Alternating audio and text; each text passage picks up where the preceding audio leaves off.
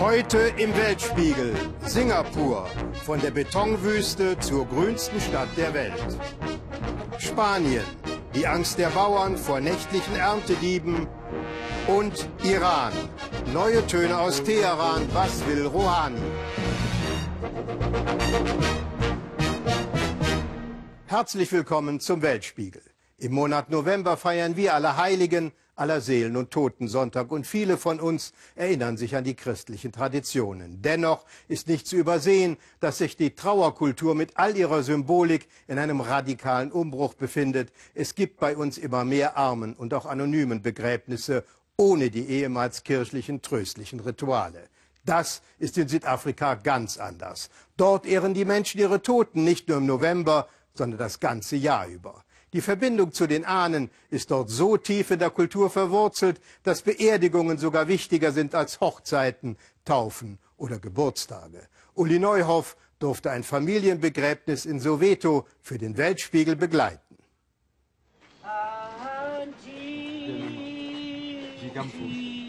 Noch einmal kehrt Daniel Malindi zurück nach Hause. Eine Woche zuvor war er gestorben mit 68. Jetzt bereiten die Nachbarn die Totenfeier vor, kochen und backen. Morgen soll Daniel Malindi beerdigt werden. Diese Nacht wird er noch einmal zu Hause verbringen. In der Küche haben die Nachbarinnen das Kommando übernommen, brauen das traditionelle Bier aus Maismehl und Wasser.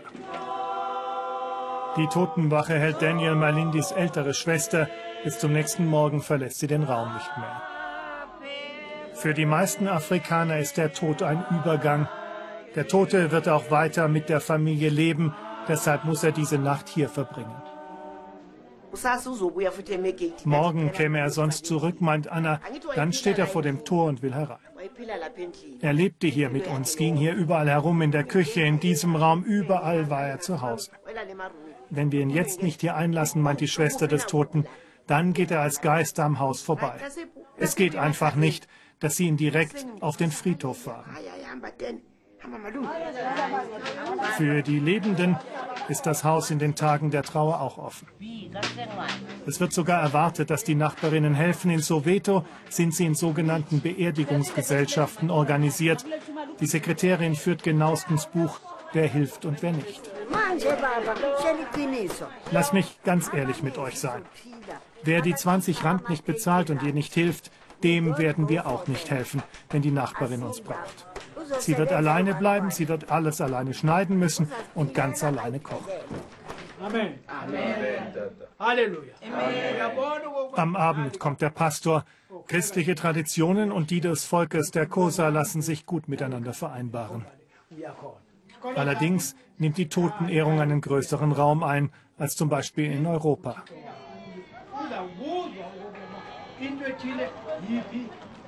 Die ganze Nacht über werden sie über Daniel sprechen, noch einmal sein Leben würdigen.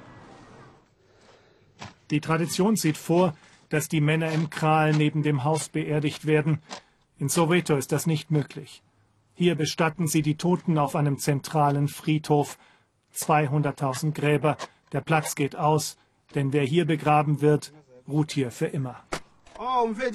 Unsere afrikanische Kultur erlaubt es nicht, jemanden zu verbrennen, ergänzt der Totengräber.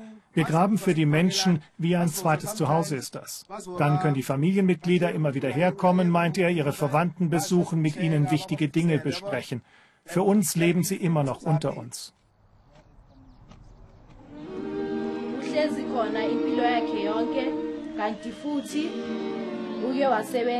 Es ist die Nichte, die am Morgen noch einmal Daniel Malindis Leben in Erinnerung ruft. Schuhmacher war er, geheiratet hatte er nie. Malindis Familie ist arm, deshalb findet die Totenfeier an einem Mittwoch und nicht am Wochenende statt. Unter der Woche kommen nicht so viele Nachbarn, die später bewirtet werden müssen. Aber auch wenn die Familie arm ist, die letzte Reise in Soweto tritt sie niemand alleine an. Zwei Busse füllt die Trauergemeinde und das ist eine kleine Beerdigung. Nicht selten sind die Konvois zum Friedhof so groß, dass die Polizei die Straßen absperren muss.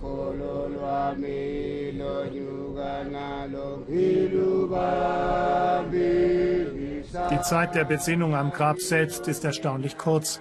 Noch einmal singt die Gemeinde, halte an deinem Glauben fest auf dem Weg in den Himmel.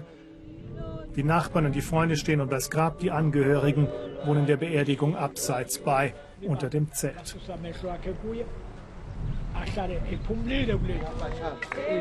Schließlich schaufeln Freunde und Bekannte das Grab zu. Verwandte dürfen nicht helfen, sie trauern. An diesem Tag wird ihnen alles andere abgenommen, so will es die Tradition. Eine Tradition, die kostspielig ist. Eine ehrenhafte Beerdigung kostet umgerechnet mindestens 700 Euro. Nach oben gibt es keine Grenze. Bestatter verdienen gut in Soweto. Um sich so etwas leisten zu können, zahlen vor allem die Armen ein Leben lang in die Sterbekassen ein. Lieber esse ich nicht, um für die Beerdigung zu sparen. So sehen es die meisten, erklärt die Bestatterin. Heutzutage kommt bei vielen zuerst das Sparen für die Beerdigung. Es ist ein Muss, dass die Gäste großzügig bewirtet werden. Niemand darf beim Leichenschmaus abgewiesen werden. Auch auf diese Weise wird das Ansehen des Toten geehrt. Sie alle haben Daniel Malindi auf seinem Weg zum Friedhof begleitet, seine Ruhestätte, die ewige Ruhestätte im Wortsinn. Diese ganze Sache mit dem Wiederausgraben von den Knochen nach zehn Jahren oder so, das ist nicht richtig, sagt sie, als sie von den europäischen Gepflogenheiten hört. Nur wenn es Verwandte wären, können sie hier ein Grab teilen. Grab aufzulösen oder Menschen anderer Familien dort zu begraben, das ist ein Tabu. Der Geist des Verstorbenen würde die Hinterbliebenen so lange peinigen, bis er eine eigene Ruhestätte bekäme. Da, wo er jetzt liegt, ist er glücklich. Da ist sich Anna sicher. Wir haben ihm eine ehrenvolle Beerdigung gegeben. Alle Nachbarn, die Neffen und Nichten, alle haben sie ihn auf gute Weise verabschiedet. Er ist glücklich und zufrieden, da wo er jetzt ist. Und die Nachbarn sprechen auch gut über den Verstorbenen. Zwar wurde keine Ziege geschlachtet, wie sonst oft üblich, aber das Essen war trotzdem reichlich. Eine würdevolle Beerdigung für Daniel Malindi, den Schuhmacher. Ein berührender Abschied, finde ich, in dem sich auch die Würde der Lebenden widerspiegelt. Um das Leben und vor allen Dingen darum, wie man besser leben kann, darum geht es in unserem nächsten Bericht aus Singapur, dem Land mit der höchsten Bevölkerungsdichte weltweit. Da der Platz zum Bauen sehr begrenzt ist, wachsen immer mehr Wolkenkratzer in den Himmel, eine gewaltige Betonwüste. Jetzt aber soll Singapur zur grünsten Stadt der Welt werden. In der Finanzmetropole hat man nämlich erkannt, dass sich Geld und Grün wunderbar ergänzen. Unser Korrespondent Norbert Lübbers zeigt, wie die Megacity Singapur Grün als Lebensqualität und als Wirtschaftsfaktor geschickt verknüpfen will.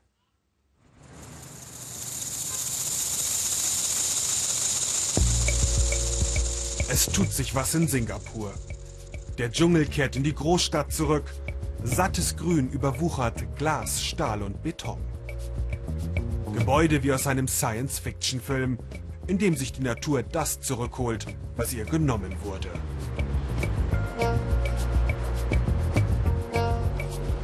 Sie sind die Visionäre dieser grünen Megastadt, das Architektenbüro WOHA. Die deutsche Shirin Taras lebt seit zehn Jahren in Singapur. Denn hier werden aus ihren grünen Entwürfen echte Häuser. Wir hatten beispielsweise in einem unserer Projekte gab es eine Beschwerde von einem Bewohner, der im 26. Stockwerk von einer Biene gestochen worden ist. Und wir haben das schlussendlich als Kompliment aufgefasst, dass wir gesagt haben, Mensch, es ist doch toll, dass im 26. Stockwerk jemand lebt und die Möglichkeit hat, naja, von der Biene gestochen zu werden. Singapur. Glitzermetropole, Steuerparadies und grünes Zukunftslabor. Mehr als 5 Millionen Menschen leben hier, Tendenz stark steigend. Platz ist Mangelware auf der Tropeninsel, doch der Stadtstaat verfolgt einen ehrgeizigen Plan. Aus dem Betondschungel soll die grünste Stadt der Welt werden. Doch wo das Grün nicht mehr in die Breite wachsen kann, da muss es in die Höhe gebracht werden. Die grüne Revolution. In Singapur kommt sie von oben. Die Regierung will Hochhausbeton in sauerstoffproduzierendes Grün verwandeln. Das lohnt sich für Bauherren und Gärtner, denn die Hälfte der Kosten übernimmt der Staat. Eine ganze Branche hat sich rund um das vertikale Grün entwickelt. Vera Sekaran ist Spezialist für die hängenden Grünflächen. Wenn mehr und mehr Gebäude eng beieinander stehen, da gibt es kaum noch Platz für Bäume. Die Folgen für die Umwelt sind enorm. Die Hitze, der Staub, die Luftqualität, der Lärm und natürlich die Ästhetik. Wer will schon gern neben einem Haus leben, das grau ist und nur aus Beton besteht? Abhilfe schaffen soll seine Erfindung. Eine Pflanzenwand mit automatischer Wasser- und Düngemittelzufuhr. Der Botaniker verspricht seinen Kunden 20 Jahre strahlendes Grün und eine Therapie gegen die klaustrophobische Enge der Großstadt.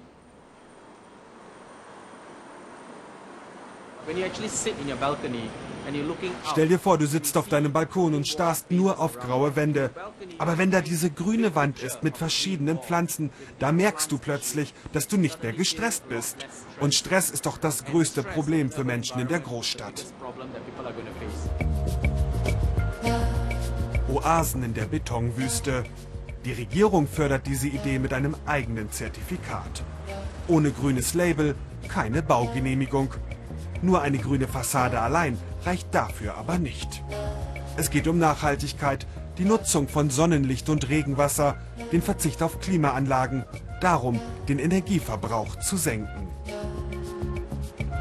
Diese grüne Experimentierfreude, für die Architekten in Singapur ist sie ein Segen. Doch Wildwuchs ist dabei nicht gefragt. Ich glaube, Singapur lässt die Natur wieder rein in die Stadt, aber auf ganz typisch singapurianische, kontrollierte Art und Weise. Es ist kein wilder Dschungel, es ist nichts Gefährliches. Es ist kontrollierte Natur, die die Lebensqualität der Menschen erhöht. Kontrollierte Natur. Nicht nur in teuren Hochhäusern und Hotels darf sie sprießen. Auch beim sozialen Wohnungsbau, in Schulen und Krankenhäusern.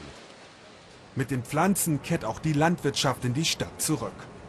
Dieses Krankenhaus leistet sich einen Nachbarschaftsgarten hoch oben im siebten Stockwerk.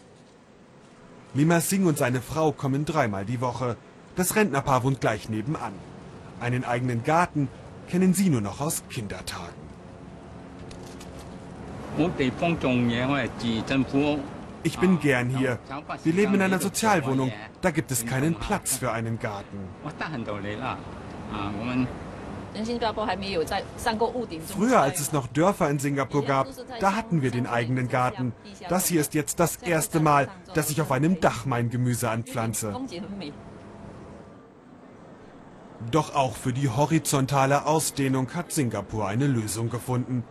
Das, was man nicht hat, wird einfach dem Meer abgerungen. So sind mal eben 100 Hektar Land entstanden, direkt vor den Toren des Finanzviertels. Als erste Baumaßnahme hat sich Singapur einen Garten für eine Milliarde Dollar genehmigt. Gardens by the Bay, ein Tropenpark, in dem die größten Bäume aus Metall sind. Für Dr. Tan, den Chef des Parks, eine Investition, die sich auszahlt. Am liebsten würde er den ganzen Stadtstaat überwuchern lassen. Denn Grün, das sei doch der Standortvorteil im globalen Wettbewerb um die klügsten Köpfe. Talente gehen ja nicht nur dorthin, wo die Chancen auf Wohlstand am besten sind, sondern auch dorthin, wo es sich am besten leben lässt. Und wir müssen sicherstellen, dass Singapur attraktiv genug ist, um die Top-Talente aus aller Welt anzulocken. Geld und Grün. In Singapur geht das wunderbar zusammen. Auf die Talente aus aller Welt wartet dann ein nachgebauter Wasserfall, ein Berghügel aus Stahlbeton mit Nebelwolken aus Düsen. Alles so schön grün, aber irgendwie auch ein bisschen künstlich. Mundraub, so nennt man bei uns den Diebstahl von Früchten, die auf fremdem Eigentum wachsen. Ein paar Äpfel, ein paar Birnen oder Kirschen auf einer Wanderung abgepflückt, das fällt als Ernteverlust wohl kaum ins Gewicht. Doch was spanische Bauern derzeit erleben, das hat eine ganz andere Dimension, denn es bedroht die Existenz von ihnen. Denn über Nacht werden viele Plantagen von Dieben leergepflückt und abgeräumt, vor allem in der südlichen Region Valencia und der Provinz Toledo, wie unser Korrespondent Jörg Rheinländer erfuhr. Das rücksichtslose Vorgehen der Diebe kann sogar die Ernte des darauffolgenden Jahres gefährden. Davor hat auch der Bauer José Carlos Martinez Angst. So würde man normalerweise eine Artischocke pflücken. Wenn die Diebe nachts kommen, dann machen sie das so.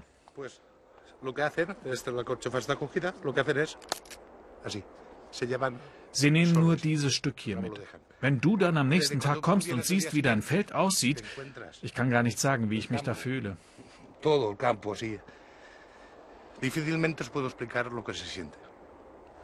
Eigentlich hatte José Carlos uns nur zeigen wollen, was passieren kann, Zwei Tage nachdem wir mit ihm auf seinen Feldern bei Valencia unterwegs waren, war aus der Demonstration schon ernst geworden. Diebe haben ihm genau dieses Feld in der Nacht abgeräumt.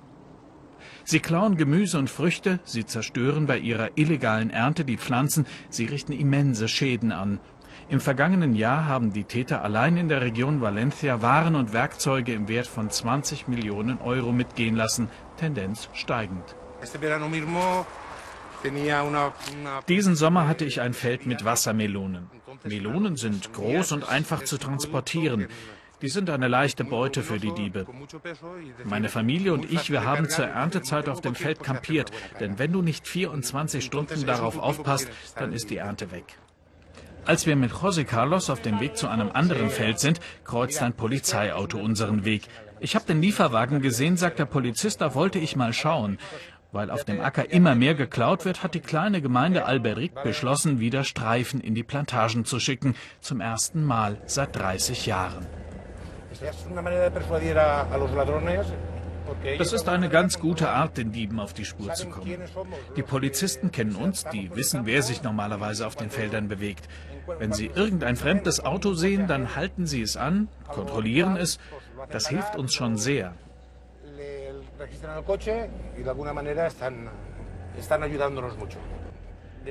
Auch dieses System könnte helfen. Auf der interaktiven Karte sind 1,5 Millionen Ackerparzellen in der autonomen Region Valencia erfasst. Sie soll die Polizisten bei der Überwachung der Felder unterstützen. Erdacht haben sie das Instrument hier im Kartografischen Institut. Ein Jahr lang haben sie daran gebastelt, seit zweieinhalb Monaten funktioniert es.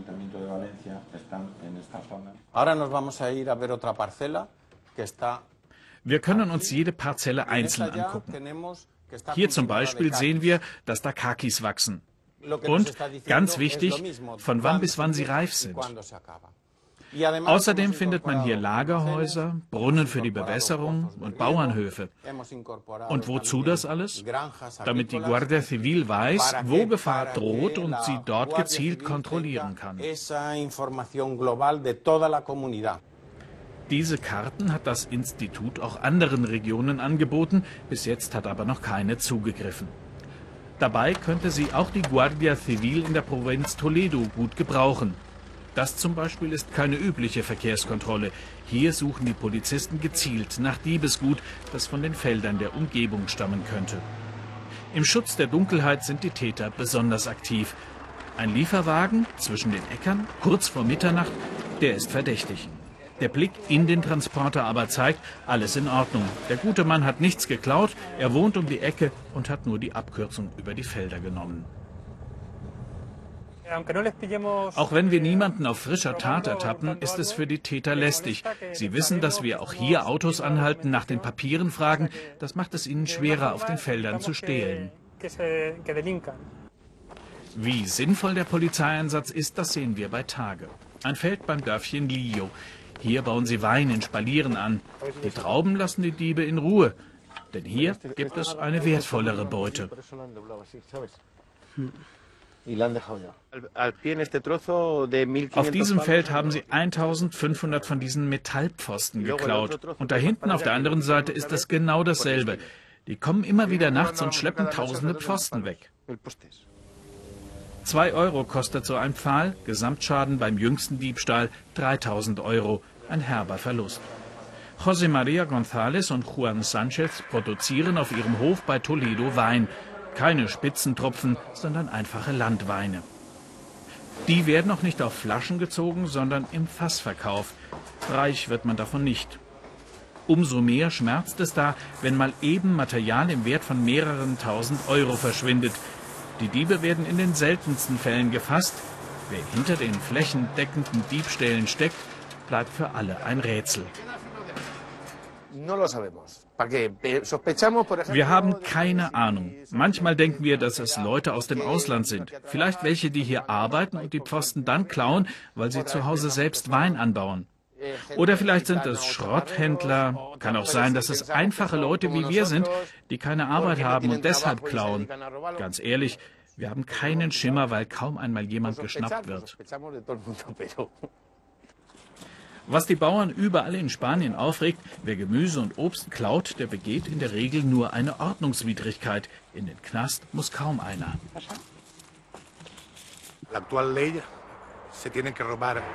Nach dem geltenden Gesetz muss man für mehr als 400 Euro stehlen, damit es eine Straftat ist. Das heißt, wenn die Diebe zu viert losziehen, dann können sie für 1600 Euro klauen, ohne dass sie angeklagt werden. Das ist lächerlich und empörend. Und so startet José Carlos auch an diesem Abend nach der Arbeit des Tages zur Nachtschicht. Felder überwachen, damit die Diebe es zumindest nicht so leicht haben, Beute zu machen. 34 Jahre, so lange herrschte diplomatische Funkstille zwischen den USA und dem Iran. Damals, 1979, wurde der vom Westen unterstützte persische Schah Reza Pahlavi gestürzt. Ayatollah Khomeini rief die islamische Revolution aus. Die US-Botschaft in Teheran wurde Schauplatz einer dramatischen Geiselnahme. Seither herrscht politische Eiszeit. Seit diesem Sommer nun zeichnet sich ein Kurswechsel ab. Der neue iranische Präsident Rouhani deutet eine Annäherung an den Westen an, bekommt jedoch Gegenwind im eigenen Land. Denn gerade bei den konservativen Kräften im Iran ist das Feindbild USA noch tief verwurzelt. Unser Korrespondent Martin Weiß berichtet. Nieder mit den USA fordert dieser Slogan samt Bemalung bereits seit Jahrzehnten an dieser Hausfassade mitten im Zentrum Teherans. Und seit Jahrzehnten brüllen Konservative nieder mit den USA und nieder mit Israel. Wie hier beim Al-Quds, dem jährlichen Jerusalem-Tag. Zum Bruch mit Amerika kam es 1979 nach dem Sturz des Schahs mit der Islamischen Revolution. Damals mittendrin der heute 58-jährige Ibrahim Asrazadeh, einer der Drahtzieher der Revolution. Er zeigt uns die alten Fotos. Ibrahim, damals als Student mit Bart neben dem Revolutionsführer Ayatollah Khomeini. Auf einem anderen Foto im selben Raum der junge Ahmadinejad.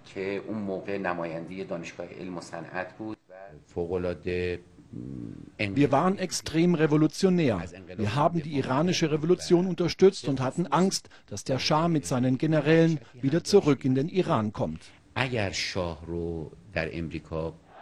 Am 4. November 1979 stürmten Studenten die US-Botschaft in Teheran und nahmen 52 Diplomaten als Geiseln. 444 Tage dauerte die Geiselnahme. Mehrere Vermittlungsversuche scheiterten. Die Übergangsregierung wurde ausgewechselt und Ayatollah Khomeini hatte die absolute Macht. Seitdem werden die USA und Israel als Satan verunglimpft. Was von den Studenten als kurzer Coup geplant war, endete in der Isolation für Iran. Askar Sadeh war damals der Pressesprecher der Studenten. Heute arbeitet er als Berater und sieht die Geiselnahme mit ganz anderen Augen. Zusammen mit einem Filmproduzenten will er die Zeit des Terrors, wie er es nennt, aufarbeiten. So wie es in Deutschland mit dem Film Bader-Meinhof-Komplex gemacht wurde. Es macht mich sehr traurig, dass die Ereignisse der Revolution und die Besetzung der amerikanischen Botschaft, bei der ich ja dabei war, mit Terrorismus verbunden werden. Deswegen mache ich schon einiges, jetzt auch den Film, um das Thema zu analysieren und aufzuarbeiten. Und jetzt, so scheint es, sind selbstkritische Filme möglich. So wie es im Moment aussieht, gibt es Veränderungen im Land. Herr Rouhani hat im Wahlkampf versprochen, einiges zu tun. Sein Kultusminister hat ein Team, das wirklich versucht, neue Wege in der Kulturpolitik zu öffnen, anders als beim vorigen System. Die Erwartungen an den moderaten Kleriker Rouhani sind hoch. Dabei steht Irans Präsident mächtig unter Druck. In der Atomfrage muss er Erfolge vorweisen, denn nur so könnte ein Teil der Sanktionen wegfallen, unter denen das Land ächzt. Das Telefonat mit Obama war nur ein erster Schritt, wenn auch ein wichtiger. Innenpolitisch versprach der 64-jährige Rouhani, die Menschenrechte zu stärken, politische Gefangene freizulassen, Beschränkungen im kulturellen Bereich aufzuheben und auch für mehr Pressefreiheit einzutreten. Die Redakteure bei der moderaten Zeitung Etemat sind nur verhalten euphorisch. Erst vergangene Woche wurde auf Druck der Konservativen im Parlament wieder eine Reformzeitung geschlossen. Viele der Journalisten saßen selbst schon im Gefängnis, kaum einer mag offen reden. Bei Etemat arbeitet die Fotojournalistin Mariam Majd. Auch sie war 32 Tage im Gefängnis. Der Grund, sie wollte ein Frauenfußballspiel fotografieren. Ich hatte gedacht, dass ich nie wieder eine Stelle bekommen werde. Aber dann habe ich einen Job hier bekommen und ich denke, die Regierung Rouhani wird unsere Lage schon verbessern.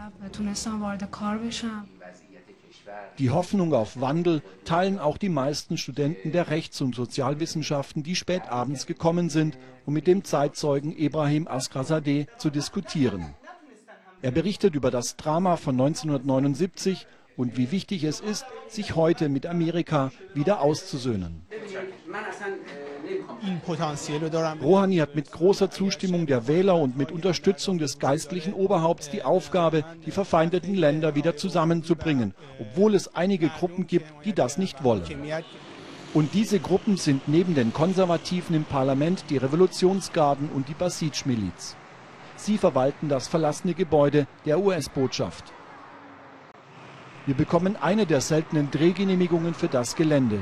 Am Eingang quasi als Triumph über den Feind Teile des abgestürzten Helikopters bei einer missglückten Befreiungsaktion.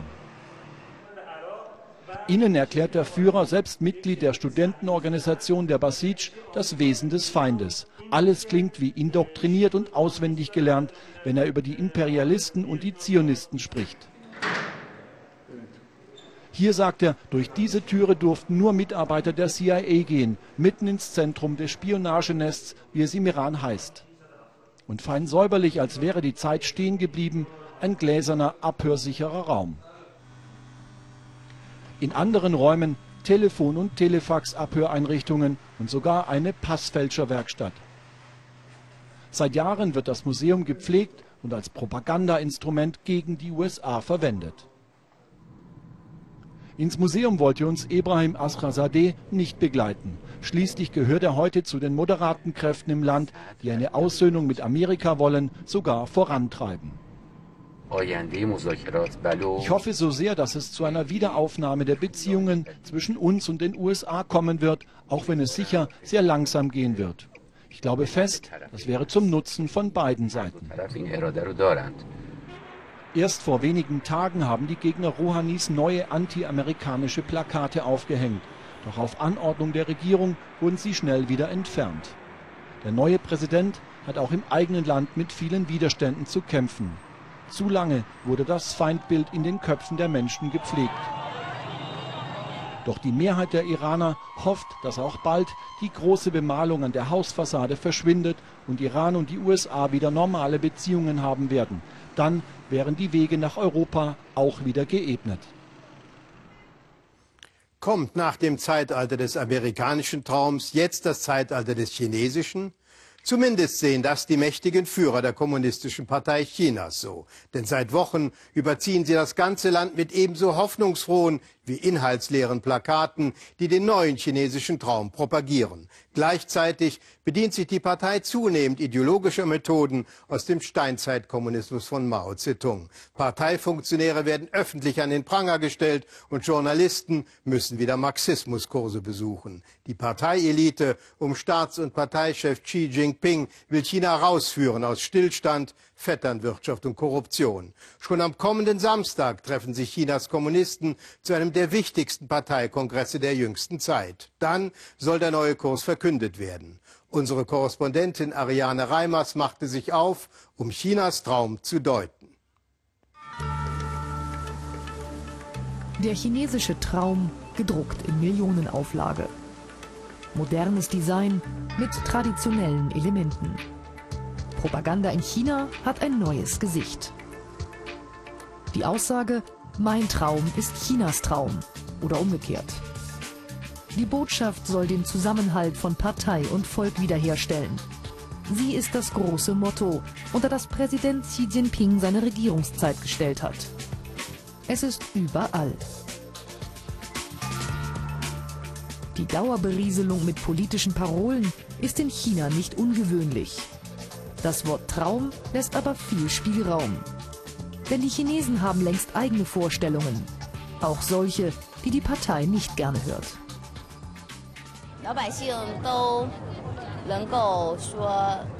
Die Menschen sollten alle sagen können, was sie wollen. Und dann Redefreiheit, gleiche Menschenrechte für alle. Die Schere zwischen Arm und Reich sollte kleiner werden. Das Leben sollte freier und demokratischer sein, vor allem demokratischer. Die Hoffnung auf politische Reformen, die einige nach dem Amtsantritt von Präsident Xi hatten, hat die Partei allerdings schnell zunichte gemacht. Seit ein paar Wochen treibt die chinesische Politik zurück zu Mao und Marx. Sie wollen die Gehirnwäsche der Massen fortführen weil sie merken, dass sie schon weitgehend die Kontrolle über das Denken der Menschen verloren haben.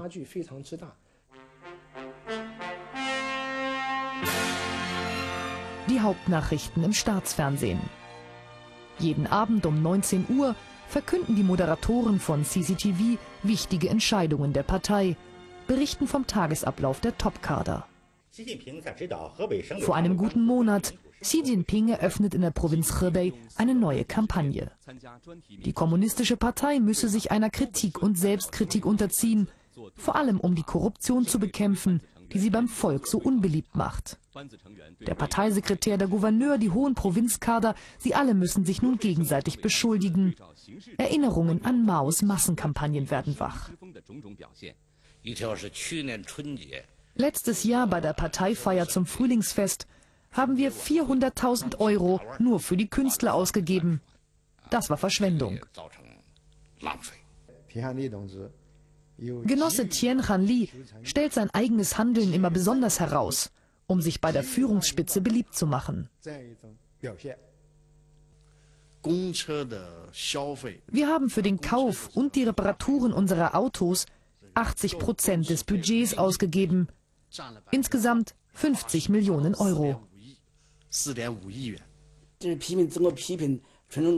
Diese Kritik- und Selbstkritiksitzungen sollen Probleme lösen. Probleme innerhalb des bürokratischen Apparats, wie Korruption, Machtmissbrauch und so weiter. Aber ich bin mir nicht sicher, ob diese Kampagne wirklich helfen kann. Diese Ideen aus der Mao-Zeit sind Jahrzehnte alt. Wenn sie heute wieder rausgekramt werden, in einer völlig veränderten Welt, wie sollen sie da überhaupt funktionieren?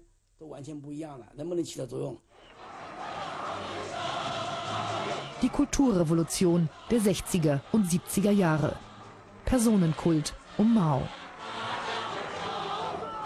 Während die Roten Garden ihrem Führer huldigen, werden Rivalen aus der Partei, Intellektuelle und vermeintliche Klassengegner Stunden, Tage, manchmal wochenlangen Sitzungen unterzogen. Die Opfer wurden erniedrigt, nicht selten geschlagen, einige getötet. Kritik und Selbstkritik hieß die Methode damals. So heißt sie heute wieder. Das macht vielen Menschen in China Angst. Nationalfeiertag auf dem Tiananmen-Platz vor einem Monat. Die Führung des Landes ehrt die Helden der Revolution. Kritik an Mao, an der blutigen Geschichte der Partei, ist unerwünscht.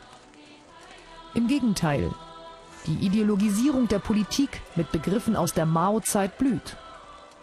Was bringt der kommunistischen Partei dieser Linksschwenk nach Jahren der wirtschaftlichen Reformen?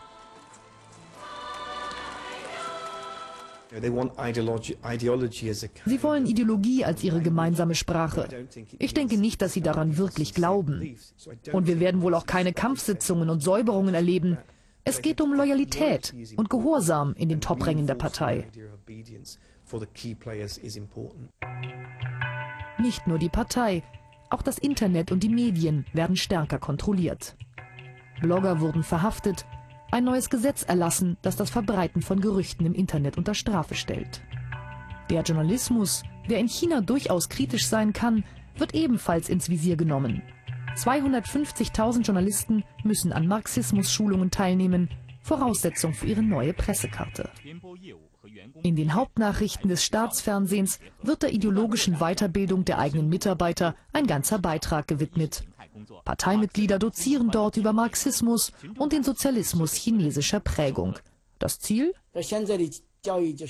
Ihnen wird beigebracht, wie sie den Worten der Partei am besten Folge leisten, wie man richtige Propagandaarbeit macht und dass man negative Berichte vermeidet. Die Partei soll darin immer gut abschneiden. Kritik an der Regierung sollen die Journalisten nicht üben.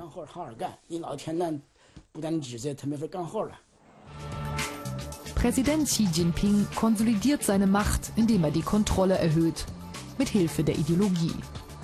Die Korruption in der Partei will er bekämpfen, unabhängige Recherchen darüber aber verhindern. Natürlich hofft die Partei, dass sie etwas gegen die Korruption machen kann. Aber das größere Problem ist doch, jeder in so einem System ist korrupt. Und wenn die Kader zu genau gucken, dann könnten sie am Ende selbst in dem Feuer verbrennen, das sie entfacht haben. Wie der chinesische Traum mit Inhalt gefüllt wird, bleibt Deutungsmacht der Partei. Zu Hause aber sind die Gedanken frei und jeder träumt seinen eigenen Traum. Das war's für heute vom Weltspiegel. Am kommenden Sonntag sehen Sie unter anderem eine Reportage über Zwangsverheiratung in Indien. Unsere Beiträge können Sie im Internet noch einmal sehen und auf Facebook mit uns darüber diskutieren. Ich wünsche Ihnen noch einen schönen Abend.